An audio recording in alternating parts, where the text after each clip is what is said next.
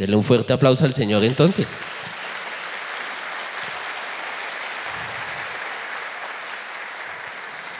Iglesia, preparando, pues preparando y aprendiendo esta, de esta palabra que el Señor trae para nosotros el día de hoy, me senté en el escritorio de, de mi casa y había un papelito, papelito que tenía unos corazoncitos, pero en el papelito decía lo siguiente, te prometo que voy a cambiar, cueste lo que cueste, te amo, papi. Mi hija mayor me había escrito ese papelito hace ya unos días. Y cuando me senté a preparar esta palabra, tenía el papelito ahí, lo leí. ¿Por qué me entregó eso? Porque ella cometió un error un día. Un día cometió un error y ese, cuando ella cometió ese error, yo, yo recuerdo que yo le dije, oye, te lo advertí, vino una consecuencia negativa a tu vida, me puso triste, estaba en el primer piso de mi casa, subí al tercero y me senté. Eso fue lo que hice. Yo no le pegué ni, hice nada. Sin embargo, ella subió como a, la hora, así toda triste. Sin embargo, el problema no fue este. Al otro día que me entregó el papelito, volvió a cometer el mismo error y vino una consecuencia un poco peor. Porque no solamente había vuelto a cometer el mismo error, aparte de eso había qué? Había incumplido lo que prometió.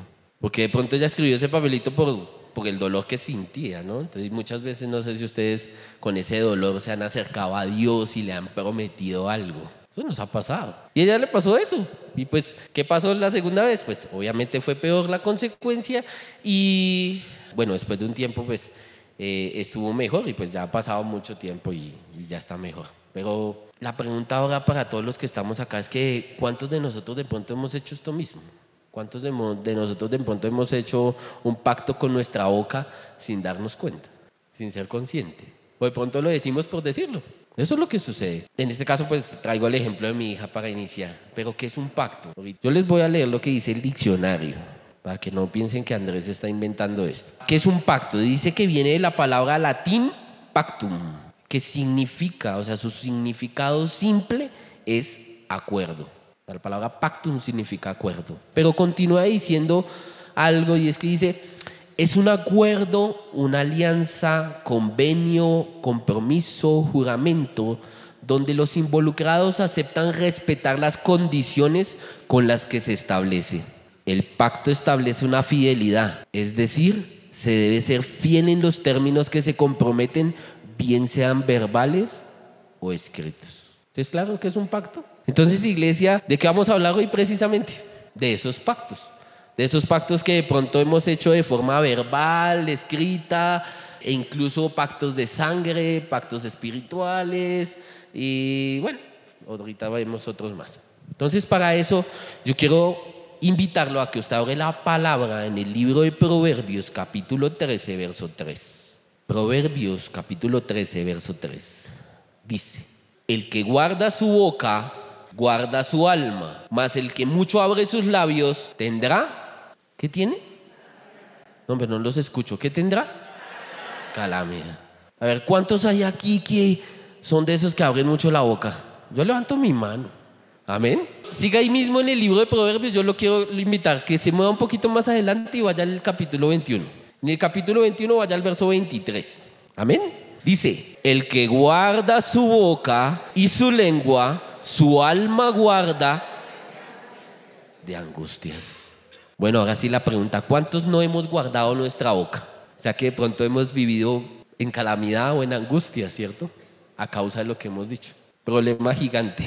Pero bueno, eso quiere decir de que estamos aquí en el lugar correcto, ¿o no? En el momento correcto. Amén. La palabra también nos dice que por la lengua, la muerte y la vida están en el poder de la lengua. ¿Cierto? Esto está en Proverbios 18. Pero, ¿qué responsabilidad tan grande tenemos en la lengua? Santiago describe que es una responsabilidad inmensa la que uno tiene en uno de los miembros relativamente más pequeños que tiene el ser humano. Y nosotros a veces lo usamos al azar todo el tiempo, no nos importa lo que nos digan, ¿cierto? decimos muchas cosas por decirlas. Ay, sí, es que yo dije eso. Es que era, era una broma. No sé si han dicho eso. No, era una broma. Ay, ¿usted se creyó eso? Eso es lo que dices, ¿no? Entonces, no sé, todos somos hijos, ¿cierto? Y la mayoría de ustedes de pronto también tiene hijos. Y su hijo de pronto nunca ha llegado a decirle, papi, papi, ¿me compras esto? O mami, mami, yo quiero tal cosa. Normalmente, pues normalmente digo porque lo he escuchado mucho, pero los papás normalmente dicen algo como, dicen algo como, ah, eh, sí, sí, mijito, después, después, cuando tenga plata. Literalmente lo decimos, me incluyo. El problema es que a los días, a la semana, al mes, al año, no sé, incluso han pasado años. Si una vez le hice un reclamo a mi mamá de muchos años. Mami, usted me dijo que me iba a dar tal cosa y nunca me la dio. ¿Y saben qué es lo que pasa? Vuelve y se acerca al niño, donde el papá y la mamá, y le dice, oye, tú me dijiste que, que cuando tuvieras plata sí me comprabas esto. Y tenemos el descaro, el descaro, o sea, ¿verdad? Tenemos el descaro de decirle al niño como que, ay, usted se creyó eso, papito. ¿Usted se lo creyó? Eso era una broma. ¿Yo qué voy a estar comprándole eso? Estoy trayendo un ejemplo pequeño del día a día. Pero Dios habla de eso, que ese ejemplo que acabo de dar, Dios tiene un ejemplo en la palabra. Y yo quiero que usted vaya a Mateo capítulo 12, verso 36. Vamos a movernos en la palabra bastante. Capítulo 12, verso 36. En esta Biblia que tengo acá está escrito en rojo, o sea, literalmente las palabras salieron de nuestro Salvador. Amén. Dice la palabra en Mateo capítulo 12, verso 36. Mas yo os digo que toda palabra ociosa, que de toda palabra ociosa, vuelvo y empiezo. Mas yo os digo que de toda palabra ociosa que hablen los hombres, de ella darán cuenta en el día del juicio. Y lea conmigo el 37 a la voz de tres. Tres. Porque por tus palabras serás justificado y por tus palabras, dura palabra, ¿no? Yo leo esto y, de verdad, de verdad, yo siento físico miedo, porque he sido muy ligero para hablar. Me ha llegado y he dicho un montón de cosas que no debo decir. El problema es que esto que nosotros decimos, esas palabras que parecen ociosas, esa broma que de pronto dijimos, pero el problema de estas palabras que hablamos por hablar es que se nos vuelven una cárcel espiritual en nuestra vida. Nos atan. Estas palabras que hablamos por hablar llegan a nosotros y es como si nos pusieran una venda. Dijimos algo y no estamos siendo conscientes de que eso se nos puede volver un problema más adelante. Así creamos que es de broma. Miren, traigo ejemplos. De pronto, cuando usted era más joven, o aquí hay muchos jóvenes también, de pronto cuando estaba más joven, estaba conquistando la jovencita o viceversa, y estaban de novios y empezaban a decirse cosas como, oye, te amo, te voy a amar toda la vida, eres mi vida. Ya no tengo una por acá así. Solo soy feliz contigo. O una peor, esta vez, eres el motor de mi corazón. resulta abandonándola o ella lo resulta abandonando y después empieza la persona con problemas del corazón, después dice que nunca se puede sentir feliz, que no sabe por qué y así sucesivamente. Y simplemente, ¿qué hizo? Dijo algo. No sé si ustedes me están entendiendo lo delicado de esto. Y aquí estoy hablando de palabras, digamos que sonaron bonitas, pero ahora pensemos también de las feas. Porque Dios nos va a pedir cuenta de todas las palabras ociosas, de todo lo que dijiste. Y hay unas que son más feas, unas que de pronto usted le dijo ya a su esposo o a su esposa, o se lo dijo a sus hijos, o a alguien que está cercano a usted como bueno para nada. Usted sí es bueno para nada, de verdad. Yo eso lo he escuchado bastante. O para el esposo llega y dice, ah, es que sabe que usted no sirve ni para hacer un arroz. Tengo acá dos que son impresionantemente malas. Tan bruto como su mamá. Se rieron porque saben que o se las dijeron o las han dicho. Y una última, usted es igualito a su papá. Todos se ríen, pero es que esa es común, esa es muy común. Cuando yo me afirmé en el Señor, fue una de las primeras cosas que Dios me dijo, me lo trajo a memoria y me dijo, oiga, si usted está haciendo lo mismo que hacía su papá y peor. Y tuve que ir a donde mi mamá y decirle a mi mami, oye mami, no me vuelvas a decir que soy igual a mi papá. ¿Es en serio? Pues no se lo dije riendo, realmente estaba llorando. Porque reconocí que eso se estaba volviendo una atadura en mi vida. Era una atadura, estaba atado a esas palabras. Y aunque de pronto no era consciente de que, de que era así, cuando Dios abre, quita la venda, te muestra, oye, mira, estás siendo atado por lo que de pronto dijo alguien. Amén. Bueno, entonces yo le tengo una primera conclusión hoy, para que la tenga presente y la note. Las grandes ataduras pueden comenzar con pequeñas puertas abiertas. Si usted lo mira, ¿qué acabamos de decir? ¿Cuánto me demoré yo diciendo esas palabras? Nada. Decir, eso es tan bruto como su mamá. ¿Eso cuánto se demora usted diciéndolo? Ni un, un, segundo. Y con un segundo haber usted dicho eso, pudo haber destruido la vida de su hijo completamente toda la vida. Entonces, no se necesita haber hecho algo muy malo o muy grande visualmente para dañar la vida o el corazón de un niño. Amén. o el corazón de su esposa o de su esposo, porque pues, aquí estoy dando ejemplos, pero pues, hay muchos. La idea es que usted vaya pensando ahí en su cabeza de pronto qué ha dicho, para que al final de la predicación sea capaz de liberarse de eso o de tomar la decisión que tenga que tomar. Amén. Miren, la condición de nuestra familia. Quiero aclarar una cosa. ¿Por qué le digo que vaya mirándolo? Porque esto no se rompe así como así. Romper una atadura no es sencillo. Una promesa no se rompe fácil. Les voy a explicar una cosa. Ustedes sabían que lo que uno habla científicamente, esto va a ser un paréntesis, científicamente cuando uno habla, el sonido, las ondas sonoras nunca desaparecen. Lo que pasa es que cada vez se hacen menos audibles y llega un momento donde nosotros como humanos no lo escuchamos. Y así sucesivamente cada vez son más pequeñitas, pero nunca desaparece. Entonces cuando usted le dijo tan bruto como su mamá, eso nunca desapareció ni físicamente, ni en el corazón de su hijo. ¿Me entiende? Entonces, ¿cómo rompo una atadura así? Cuando romper un pacto, para romper un pacto se necesita o de que tú cumplas lo que te comprometiste a hacer, o simplemente esperar que se muera la otra persona con la que hiciste el pacto. Y, y eso, asumiendo que el pacto no es generacional o familiar, porque si es generacional o familiar, se puede morir ese, pero aún así te sigue, te sigue y te sigue y te sigue. Entonces, o si el pacto fue con Dios, ¿qué vas a hacer? Iglesia, no es un juego. De verdad es algo difícil. Esta enseñanza no es algo de comer. Es algo que uno tiene que aguardar en el corazón. Porque es algo que uno a veces ve a la ligera. Y ese es el problema. Que nosotros nos estamos atándonos todo el tiempo con nuestra boca y como lo leímos al inicio, la boca ata nuestra alma, ¿no? Lo que decimos por nuestra boca ata nuestra alma y si ata nuestra alma y nosotros no cumplimos, ¿qué sucede? Pues nos volvemos unos mentirosos. ¿Y quién es el padre de la mentira? No me responda, usted ya sabe quién es. No debemos decir ese nombre aquí, este es santo, ¿para qué decir eso? Pero usted sabe que el padre de la mentira no es lo bueno. Y lo peor es que en un pacto no solamente nos volvemos mentirosos, sino que esa mentira se nos vuelve una maldición. El incumplir un pacto, para que usted lo tenga presente, es una maldición en su vida. Entonces empezamos a cargar maldiciones solo por no cumplir lo que decimos. Terrible. ¿Lo están entendiendo, iglesia? Entonces denle un fuerte aplauso al Rey de Reyes.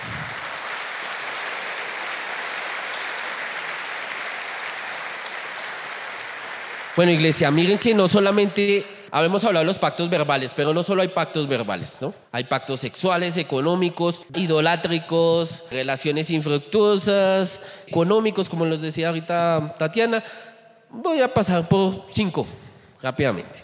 Entonces quiero que usted conmigo abra su Biblia en 1 Corintios capítulo 6, verso 16. ¿Listo? Dice, ¿o no sabéis que el que se une con una ramera es un cuerpo con ella? Porque dice, los dos eran una sola carne. Entonces sí, todas esas novias y novios que usted tuvo, o el amante o con el que usted se ha acostado, se ha unido con usted y inmediatamente han sido uno delante de Dios. Entonces todo lo suyo se le pasó a ella y todo lo de ella se le pasó a usted. Pero como ustedes han visto en la historia que es más fácil que se nos pegue lo malo que lo bueno, ¿cierto? Entonces estamos atados a todas esas personas con las que de pronto usted estuvo y el problema de eso es que al día de hoy de pronto usted ya lleva 20 años, 30, 40 años en el cristianismo y aún así no se ha desatado de eso. Ese es el problema. El problema es que es eterno. Los pactos quedan en el tiempo. Bueno, tenemos otro, relaciones inapropiadas. Piensen ahora de que de pronto Andrés fue extremo, entonces dijo de que, que, se acostó con la persona, pero no, digamos que usted fue más, más antico, entonces usted no se acostó, tuvo solo muchas novias, ¿sí? O muchos novios. Pero a todos les decía, te amo, eres el amor de mi vida, eres el motor de mi vida, no puedo ser feliz contigo, sin ti no puedo, o sea, no puedo ser feliz sin ti. y después usted ve y ahora es toda amargada. ¿Y qué generó esa relación? Amargura y todos los problemas adicionales, pero nada bueno, para que lo tengan presente. Tenemos, uy, este es, este es duro, entidades espirituales. No me voy a quedar acá porque si no tocaría dar toda otra predica para eso, pero de las entidades espirituales, si, si solamente lo que estamos hablando es duro y trae una consecuencia muy tenaz. Ahora imagínese usted hacer pactos con brujería, hechicería, con el mismo enemigo, con el mismo Satanás, y en este caso sí hay que decirlo porque hay que derribarlo. O sea, hacer pacto con todo esto, ¿cómo cree que es? Malo, ¿no? Ahora, yo les dejo una perla para que usted solo vaya pensándola en este instante. De pronto usted ha sufrido de ira, lujuria, de pronto tiene problemas de la pornografía. Yo lo he escuchado, lo he visto. Unos lo niegan, vaya y venga. Pero hay otros que hacen algo peor. Dicen, yo sí, yo soy así y qué. ¿Qué creen que pasa cuando usted tiene un problema de ira, de lujuria, de pornografía? Estoy dando tres ejemplos sencillos. Y usted dice, yo soy así y qué. Pues está uniendo al demonio que lo tiene, al espíritu inmundo que lo tiene. Está sellando un pacto con el espíritu inmundo que lo tiene. Y después dice, ay Dios, es que no he podido dejar la pornografía. Eso es. O sea, es decir, no, no solamente hacemos pactos con entidades espirituales cuando vamos a donde el brujo y la bruja. No, a veces hacemos un pacto con una entidad espiritual simplemente porque la consentimos en nuestra vida. Que ese es el problema. Cuando tú la coges acá y la abrazas y no la sueltas. Entonces, ¿qué hemos de hacer? Esa es la pregunta. Idolatría. Con la idolatría también hacemos un pacto. Esta semana escuché esta frase, se las voy a leer. Es que yo no puedo salir de casa sin mi celular, porque siento que me hace falta algo que no puedo vivir sin él. Así me dijo una persona. Y no era una persona de 15 años, era una persona de 60 años la que me dijo eso, o la que dijo eso, que no me lo dijo a mí, lo dijo, lo escuché. ¿Qué es idolatría? La idolatría no es tener el muñequito en la casa solamente allá. Esos son ídolos. La idolatría es todo aquello que le quite el primer lugar a Dios. Todo. Si tu celular le quita el primer lugar a Dios, estás siendo idolátrico a tu teléfono. Si tu equipo de fútbol le quita el primer lugar a Dios, estás siendo idolátrico a tu equipo de fútbol. Ah, es que prefiero ir a ver el partido de fútbol que venir a la iglesia porque la iglesia está abierta todos los domingos, pero el partido de fútbol es una vez cada tres meses. Esa es la excusa de muchos. ¿Qué haces tú cuando eres idolátrico? Haces un pacto con los objetos, cosas, personas con las que estás cambiando a Dios. Amén. Y ese es muy, muy sutil. O sea, ese pacto casi no se nota. Las personas no notan esto que les estoy diciendo a menos que se lo digan de frente. Y eso, no se dan cuenta fácilmente de que están teniendo una idolatría hacia algo muchas veces. Solo piensa un momento. La palabra de Dios dice que nosotros deberíamos dar los diezmos, ofrendas y primicias, ¿cierto? Y el diezmo es el 10%, ¿cierto? Y dice la palabra, y deberías de dar el 10% de todo lo que Dios te dé. Una de las cosas que más nos ha dado y que es lo, wow, lo más impresionante es el tiempo, la vida. Tú le das al menos el 10% de tu vida al día a Dios. Esos son dos horas 40 minutos más o menos. Ahora ve a tu teléfono y no lo haga en este momento. ve a tu teléfono después y miras cuánto tiempo duras en tu teléfono al día. Y te vas a dar cuenta muy probablemente que duras al día cuatro, entre 4 y 6 horas en el teléfono, que es el promedio mundial en este momento. No, para que lo pienses. Y ahora otro me va a decir, no, es que esas cuatro horas estoy leyendo la palabra en la Biblia, celular.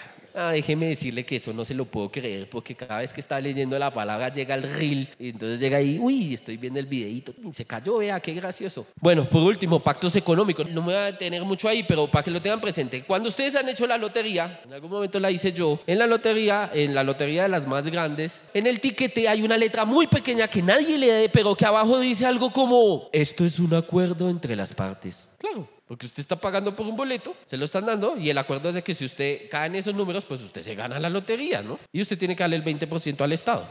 Más o menos es así. Entonces, tú también te unes económicamente a algo, a una entidad cuando haces la lotería. Aparte de todas las otras cosas que dijo ahorita Tatiana. ¿Sí me entienden?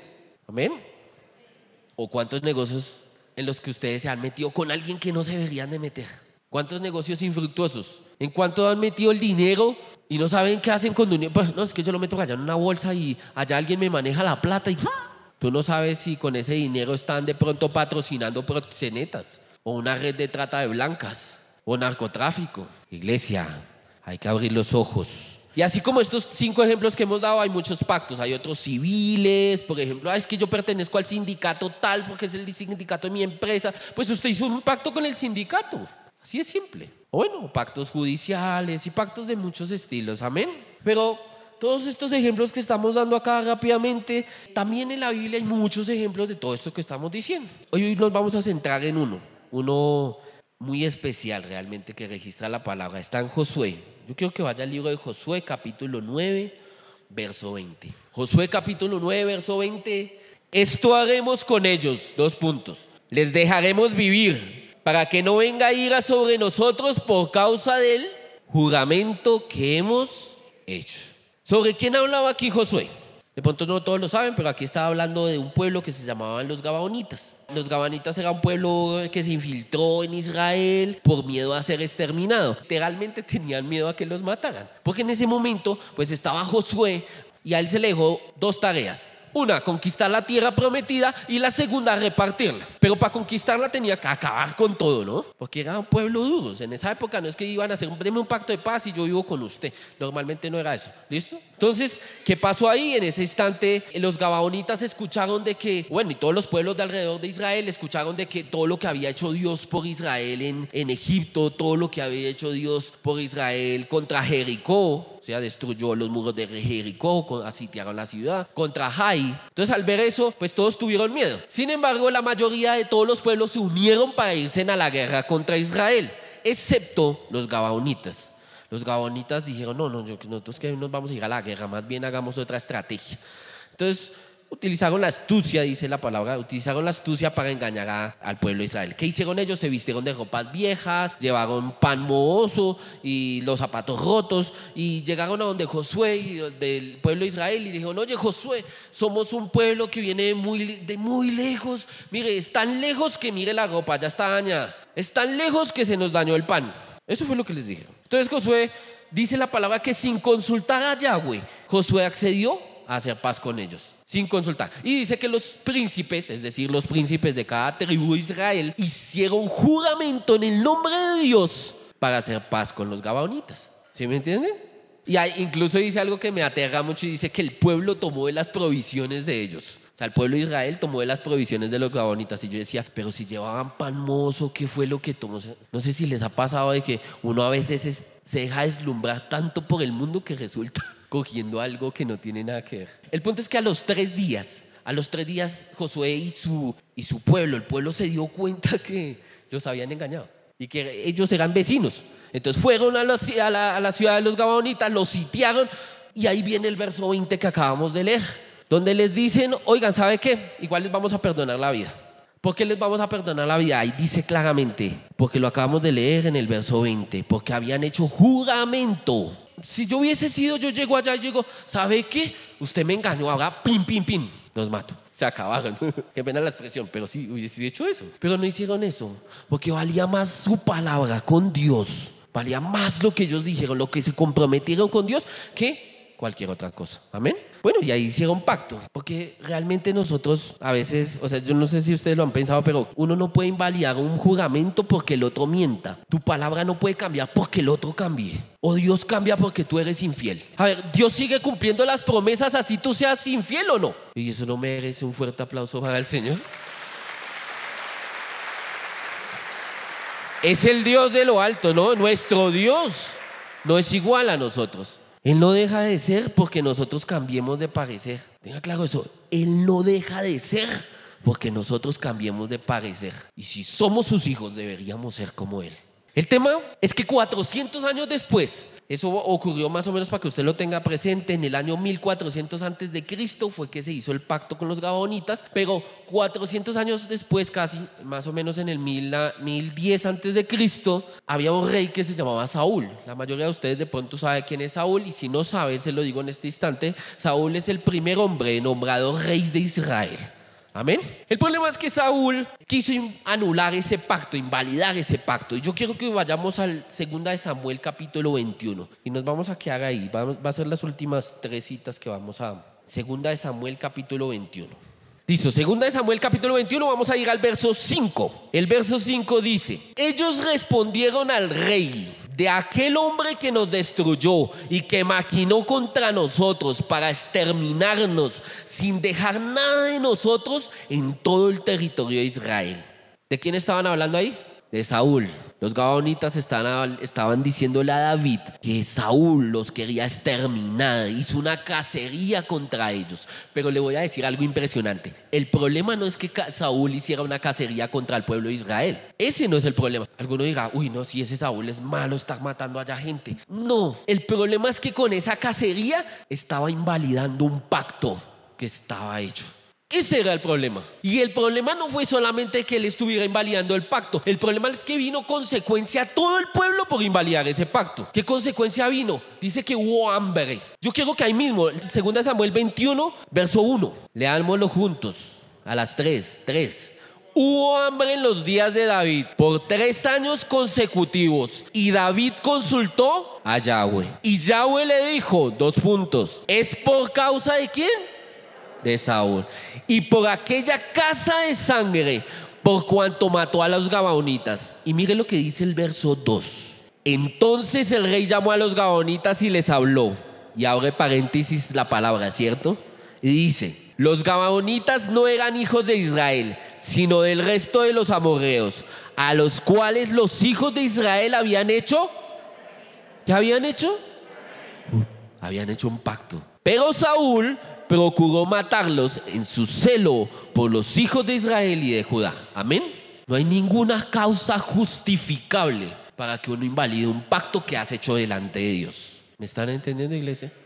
¿Qué pasó ahí? David habló con ellos, buscó restituirlos. Ellos pidieron siete hombres de la familia de Saúl. ¿Para qué? Para matarlos. Pidieron siete. ¿Quién sabe cuántos? Según la palabra, de pronto se murieron muchísimo los gabonitas. Porque era exterminarlos, o sea, acabar con ellos. Pero ellos solo pidieron siete hombres de la familia. Saúl cometió un crimen, de verdad. O sea, Saúl cometió un crimen. Pero lo más terrible que ustedes tienen que entender hoy es que con ese crimen estaban incumpliendo un acuerdo. El incumplimiento de un acuerdo es algo que usted le debe quedar en el corazón marcado de que no se debe hacer. Porque eso va a traer consecuencia. Y en este caso trajo una consecuencia para la descendencia de Saúl. Se le murieron siete de sus descendientes y de una forma horrible porque los ahorcaron en frente de todo el mundo. ¿Eso qué quiere decir? ¿Qué podría yo discernir con esto? Que de pronto algún pacto que has hecho tú o que hicieron tus ascendientes podría traer consecuencia en tu descendencia. Amén. Iglesia, yo no sé cuáles pactos has hecho tú en la vida, pero sí te puedo decir algo para que lo anotes. Los pactos que no se cumplen se pueden volver maldiciones y esas maldiciones nos impiden recibir o disfrutar las bendiciones de Dios. Tú a veces te levantas a las 4 de la mañana y oras, y oras, y oras, y pides, y pides, y pides, y no recibes. Y puede ser que la bendición esté ahí. El pueblo de Israel tenía tres años de hambre. La cosecha estaba. Si usted lo lee después en su casa la cosecha estaba. Pero no podían disfrutar la cosecha. Algo pasaba. La bendición de Dios está para tu vida. ¿Quién lo cree? Amén.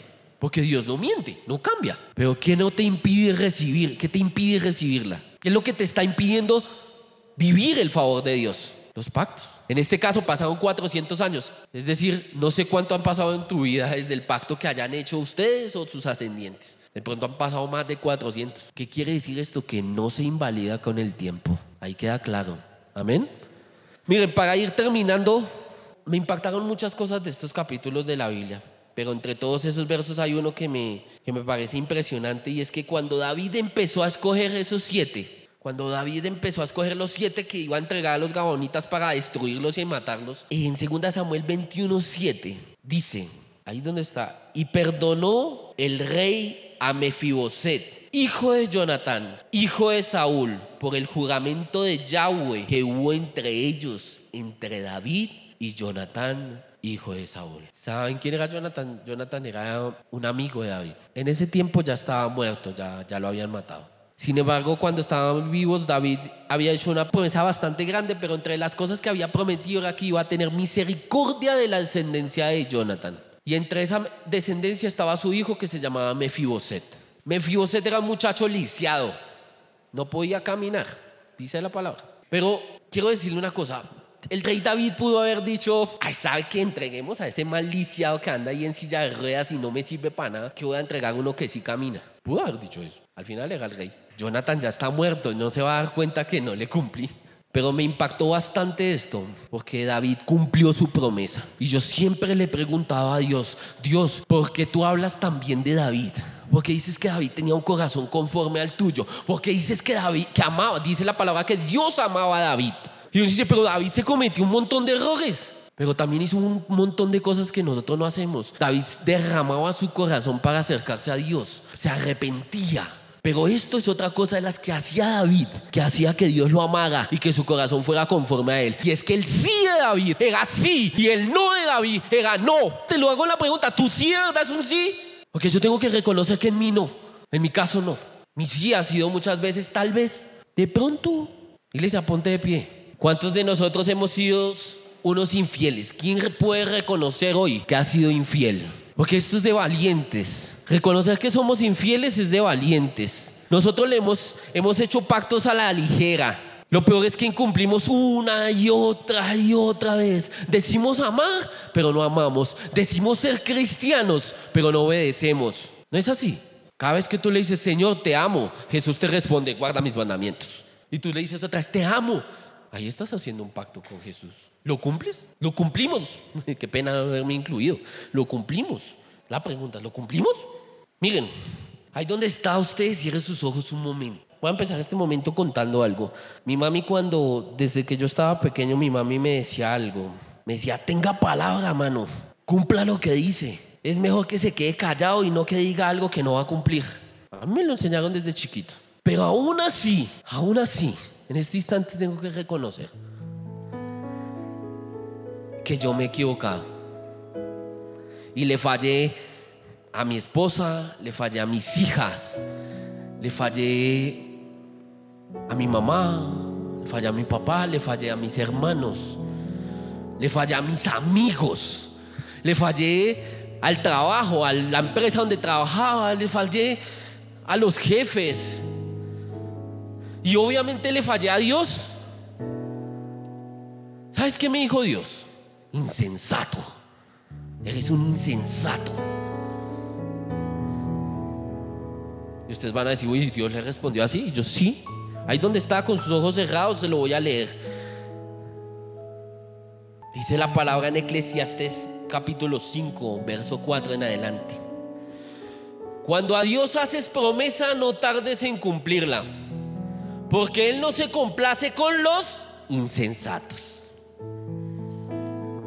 ¿Cuántos insensatos hay conmigo aquí el día de hoy? Levanten su mano.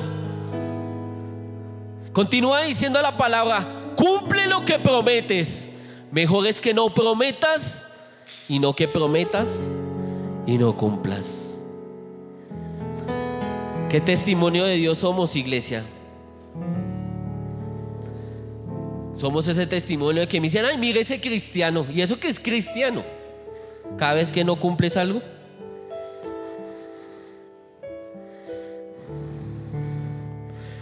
¿Saben una cosa, iglesia? Y yo quiero ahí con sus ojos cerrados se lo diga, lo reconozca hoy. No, no empieza a hacer un montón de oraciones, solamente es de este instante, es momento de reconocer que hemos sido infieles. Es momento de reconocer de que Dios sí lo cumple, Dios sí cumple lo que promete. Dios sí cumple lo que habla. Nosotros como humanos nos gusta estar abriendo la boca para hablar por hablar. Dígaselo, Señor, yo hablo por hablar.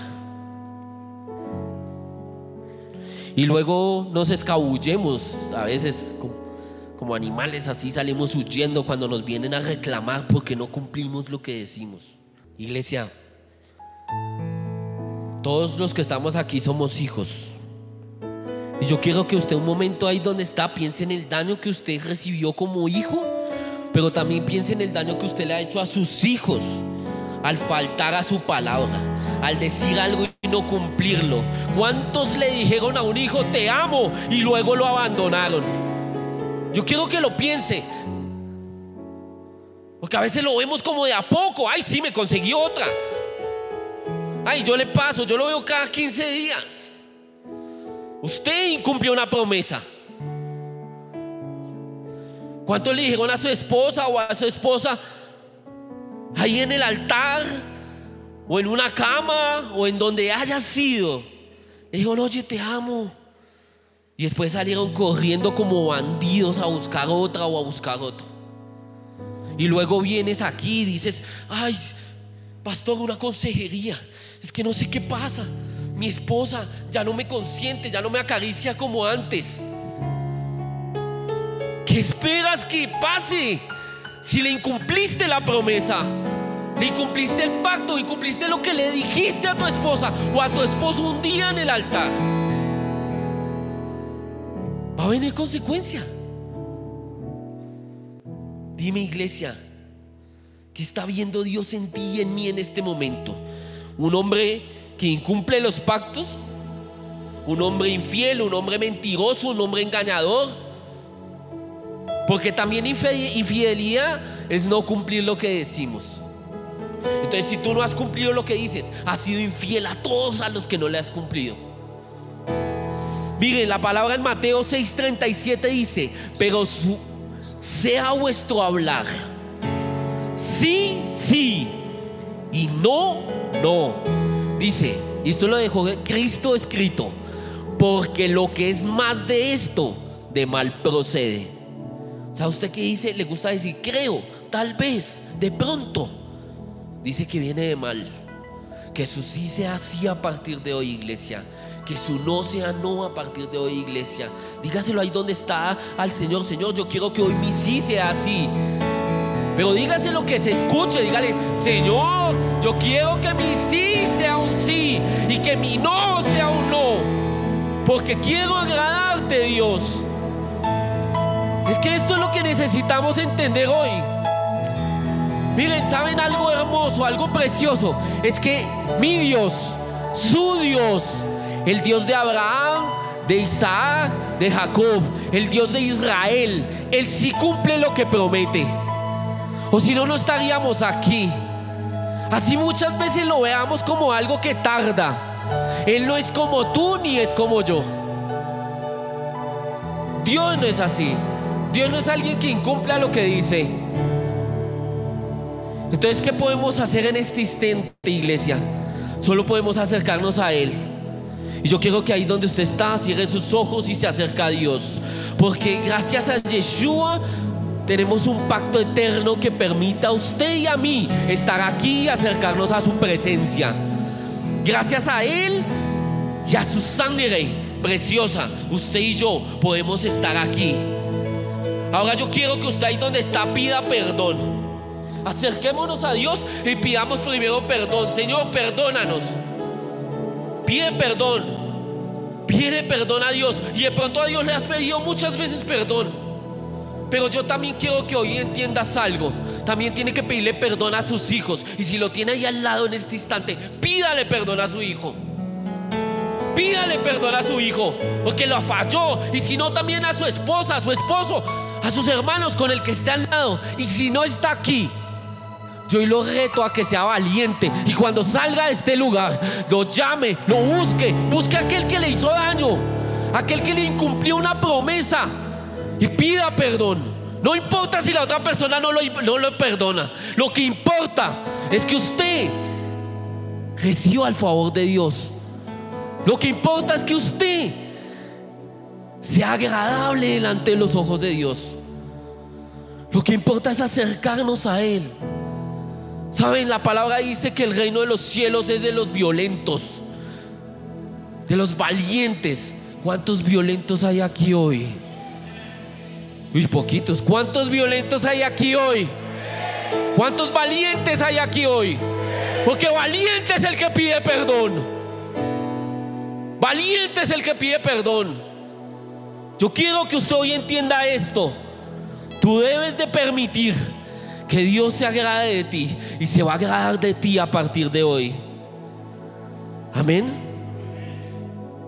Ahora quiero que por un momento alabe al Señor y lo busque porque el que está hablando aquí hoy no soy yo, el que está hablando aquí es el Espíritu de Dios y usted tiene que reconocer que es el Dios mismo el que le habla.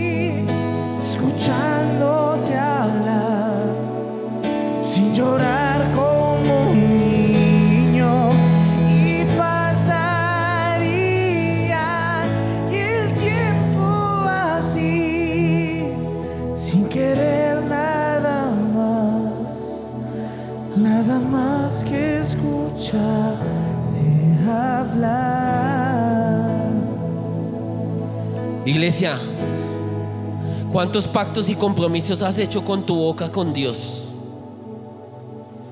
Creíste que era un juego, pero hoy el Dios de lo alto te dice, oye, no, no es un juego. Él hoy está hablando claro, iglesia. Y es tiempo de romper también todas esas ataduras con las que nos atamos en cada una de las áreas. Por, por tanto, en este momento haz algo conmigo aquí. Levanta tu mano derecha al cielo y vas a decir conmigo, lo vas a decir fuerte. Porque así como gritaste cuando maldijiste a tu hijo, a tu esposa, que esto es algo que usted tiene que entender, así como usted levantó la voz y se empujó para hacer un acuerdo. Asimismo hacer que se oiga a Dios y levanta su voz de varón, de violento, de fuerte.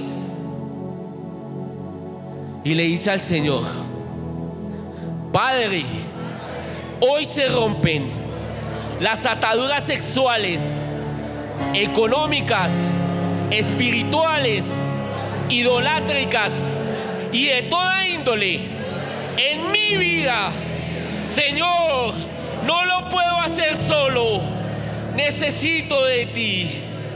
Padre, en el área sexual, hoy Señor, te entregamos toda atadura. Porque nos unimos en carne a otras personas.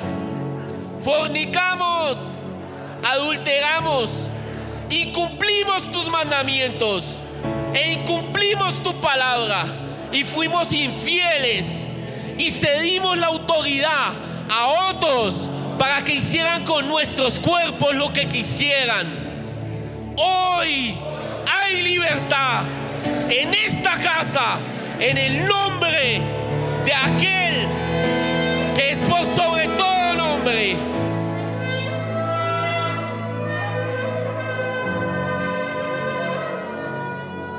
Mantenga su mano levantada, no se canse hoy. No se canse hasta que se ha derribado todo lo que usted con lo que usted se ató. No se canse hasta que esto suceda y repita conmigo lo siguiente.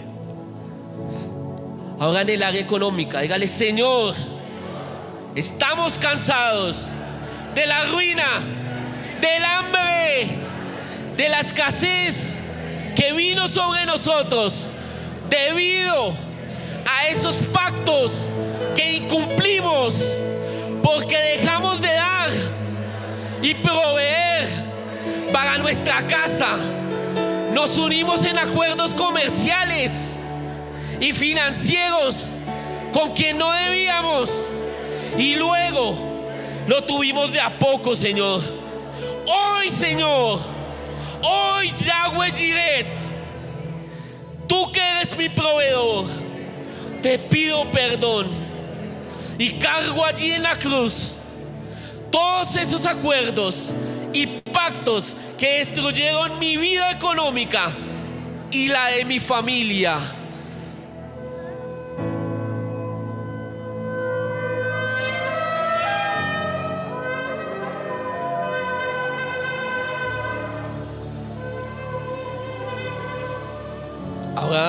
Ahora vamos a ver esos acuerdos, vamos a romper esos pactos espirituales.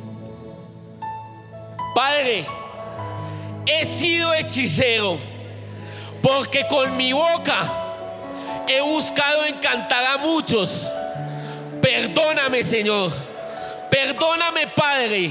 Porque así como Saúl, también he buscado brujería y hechicería. Hice pacto con Satanás y le di un lugar en mi corazón, en mi vida. He jugado con lo que no debía y te fui infiel, mi Señor. Ahora, júzgame, júzgame a través de Yeshua, tu Hijo. Dígaselo fuerte, porque tienes que reconocer que solo a través de Él vas a ser justificado. Dile, Señor, júzgame ahora a través de tu Hijo, Yeshua, y perdóname. Perdóname, mi Señor.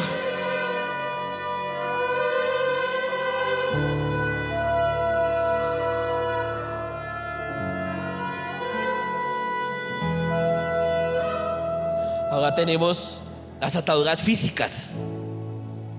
No sé cuántos estén aquí con enfermedad. Pero la idea es que cuando salga por esa puerta, cuando termine esta oración, usted ya no tenga nada. No es mi idea, es la idea del Señor. Él la planeó para que hoy usted fuera sano. Para que no siga cargando con ninguna enfermedad ni ningún dolor en su cuerpo. Amén. Entonces dile, Señor, me ataron o me até a enfermedades y te he quitado el primer lugar de mi vida. Le he creído más a los médicos, le he creído más al espejo y lo que me han dicho los demás. He sido infiel a tu palabra, con la que me has dicho que cargaste toda enfermedad. Tú cargaste toda enfermedad por mí en la cruz del Calvario. Y hoy llevo esa, esta enfermedad. Hoy llevo esta enfermedad que me he creído y con la que estuve de acuerdo por tantos años. Dígaselo, porque usted lleva con enfermedades muchos años. Y usted cree que eso es suyo, que ya hace parte de usted y tiene que soltar eso el día de hoy. Diabetes, cáncer, no importa cuál enfermedad. Para Dios no hay nada imposible. Si tu corazón está fallando, Él va a bombear sangre el día de hoy. Si tienes problemas con el azúcar, tranquilo, Él va a estabilizar hoy tus células. Vas a poder comer lo que quieras. Porque Él bendijo ya los alimentos y no hacen daño. ¿Quién puede creerlo? Señor, por tanto, hoy llevo esta enfermedad que me he creído y con la que estuve atado por tantos años a la cruz y me lavas con tu sangre, con tu sangre preciosa, porque tú has hablado, mi Señor, tú hoy has hablado y libre soy. Dígaselo y libre soy. Por último, iglesia, ¿quién quiere ser desatado de los pactos emocionales?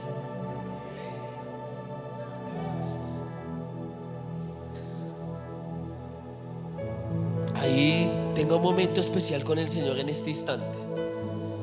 Ahí donde está, en este momento, tiene que derramar su alma porque lo emocional se guarda en el alma. Lo emocional afecta tu corazón, tu mente. No te deja ser el mismo.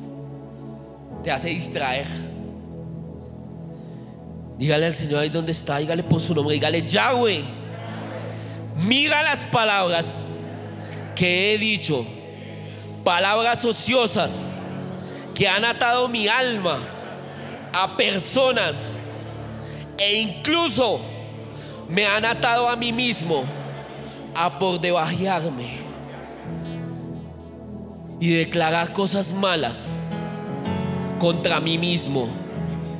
Traigo mi corazón lastimado y roto el día de hoy.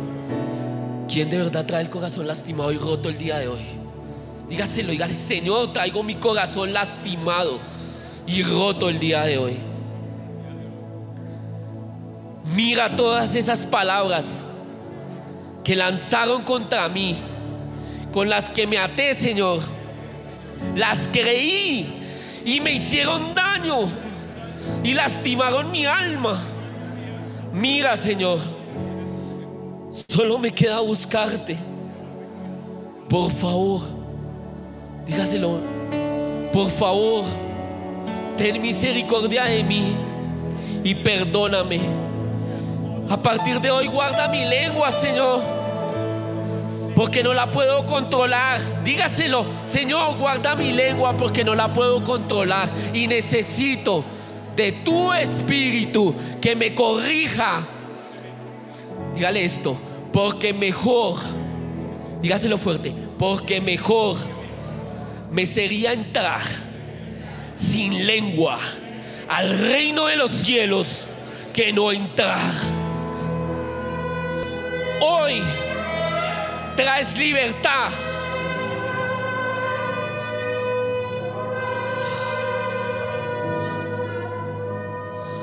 Hoy, hoy traes perdón a mi vida. Hoy me pago firme y buscaré a través de ti refrenar mi lengua todos los días. Adore al Señor.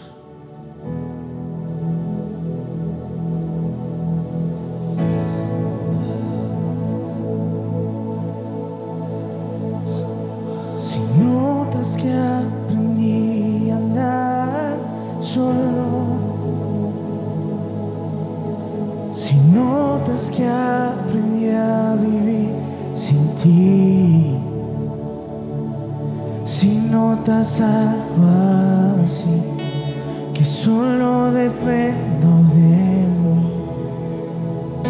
Si notas que las cosas importantes perdí por hacer todo a mi modo, si notas algo así, que solo dependo de mí, corrígeme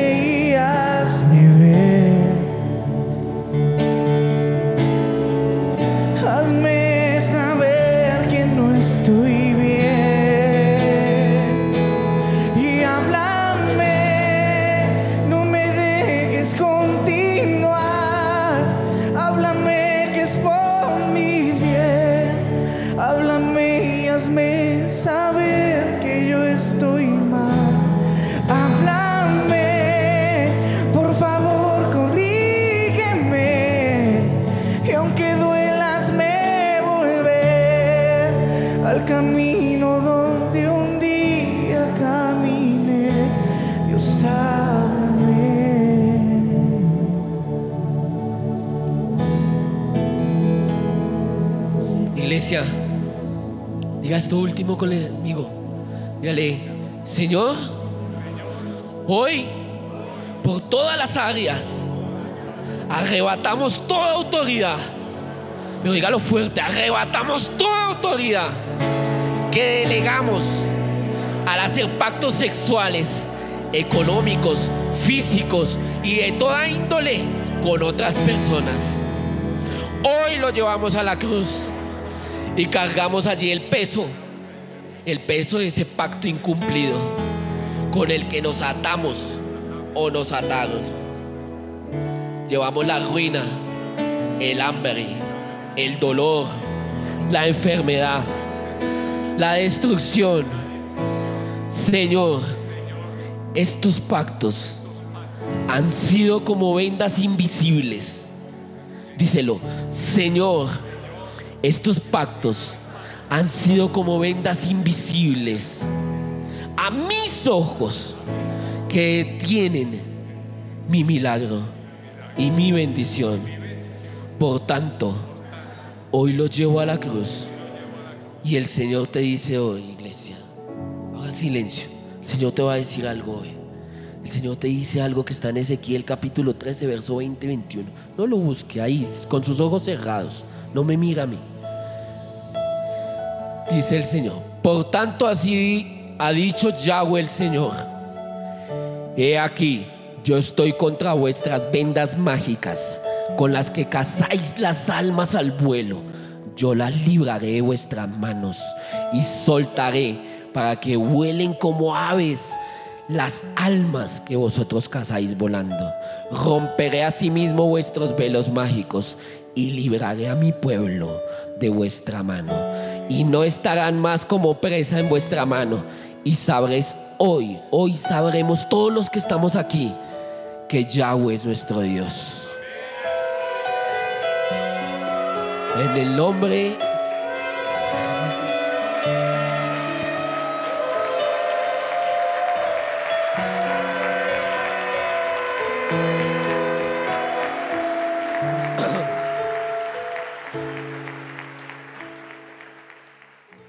Bueno, vamos a terminar, iglesia.